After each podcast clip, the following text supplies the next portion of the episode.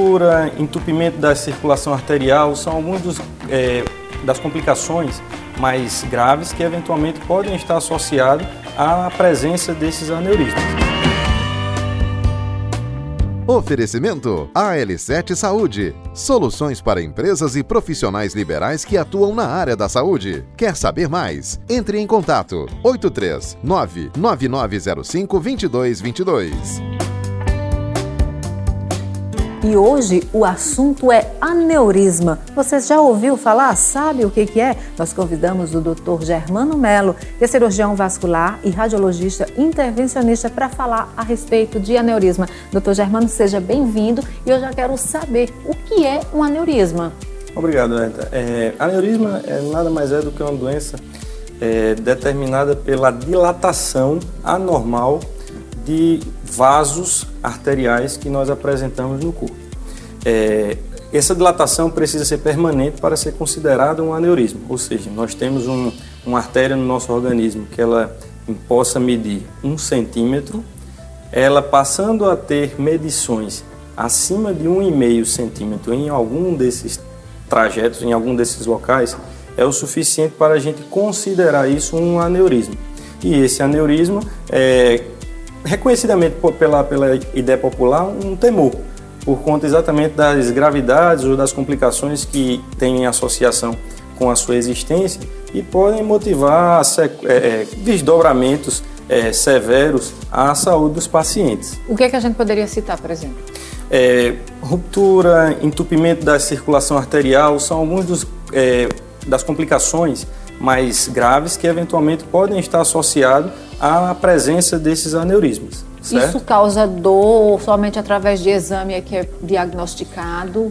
A maioria dos pacientes recebem esse diagnóstico por meio de achados, como a gente eventualmente fala. O paciente está fazendo investigação por outro motivo e descobre que possui um aneurisma de aorta abdominal ou eventualmente um aneurisma de, de artéria poplítea por outras causas. A maioria dos pacientes tem investigações é, é, de outras causas, como é, vesícula, é, cálculo renal, às vezes alguma dor na perna, e apresentam durante essa investigação a descoberta desses aneurismos. Essencialmente, esses aneurismos podem ter sintomas quando eles crescem de maneira é, rápida, quando eles têm é, é, entupimento ou quando eles têm é, contato muito próximo com estruturas vizinhas que podem fazer com que o paciente tenha dor, mas a boa parte dos pacientes que apresentam ou que recebem o diagnóstico de aneurisma, eles o fazem por meio de achados de exame,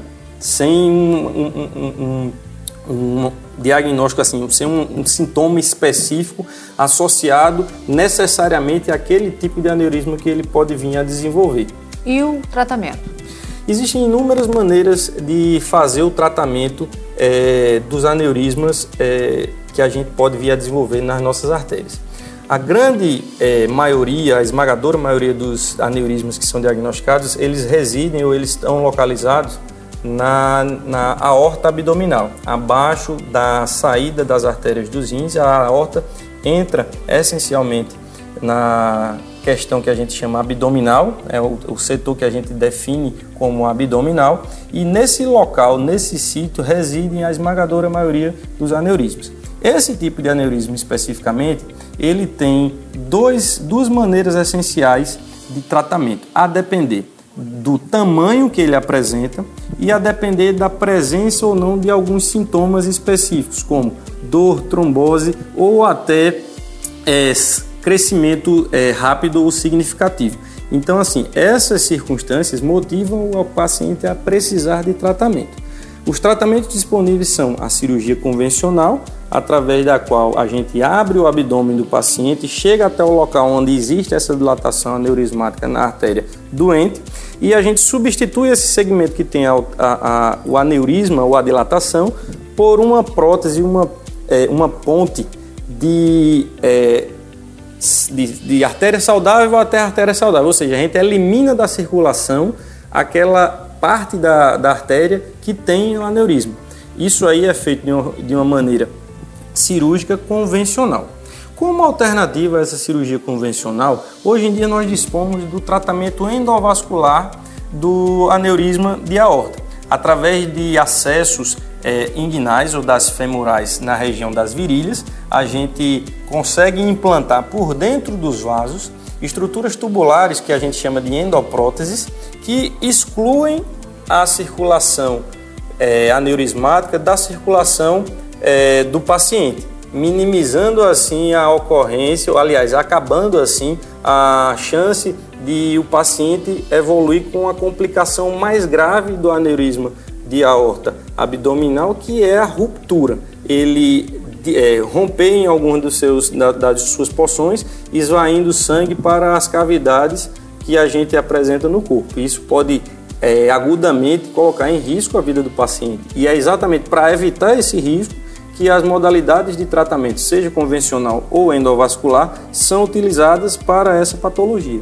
Para que o paciente que tem um aneurisma, foi diagnosticado com um aneurisma, não fique preocupado, é um procedimento considerado complexo ou hoje já é uma coisa mais simples de ser resolvida? É um procedimento complexo, é um procedimento que tem assim a, a, a agressão da cirurgia ao paciente, seja por alternativa é, convencional ou endovascular, é uma, uma, um procedimento de grande porte. Claro que o acesso ou a resolução desse procedimento endovascular através do implante da endoprótese, como a gente acabou de comentar, é, você consegue minimizar os riscos transoperatórios, os riscos de complicações, de morte, e a gente também consegue diminuir o tempo de internamento desses pacientes.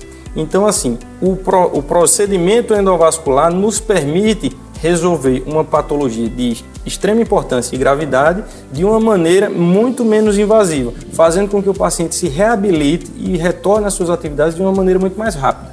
Porém, por conta disso, não deixa de ser um procedimento de grande porte. Continua sendo um procedimento de grande porte, agora com soluções cada vez menos invasivas e com cada vez mais segurança. Existe alguma contraindicação, mesmo sendo um procedimento menos invasivo? As contraindicações vão estar relacionadas essencialmente a doenças ou comorbidades que o paciente previamente apresente.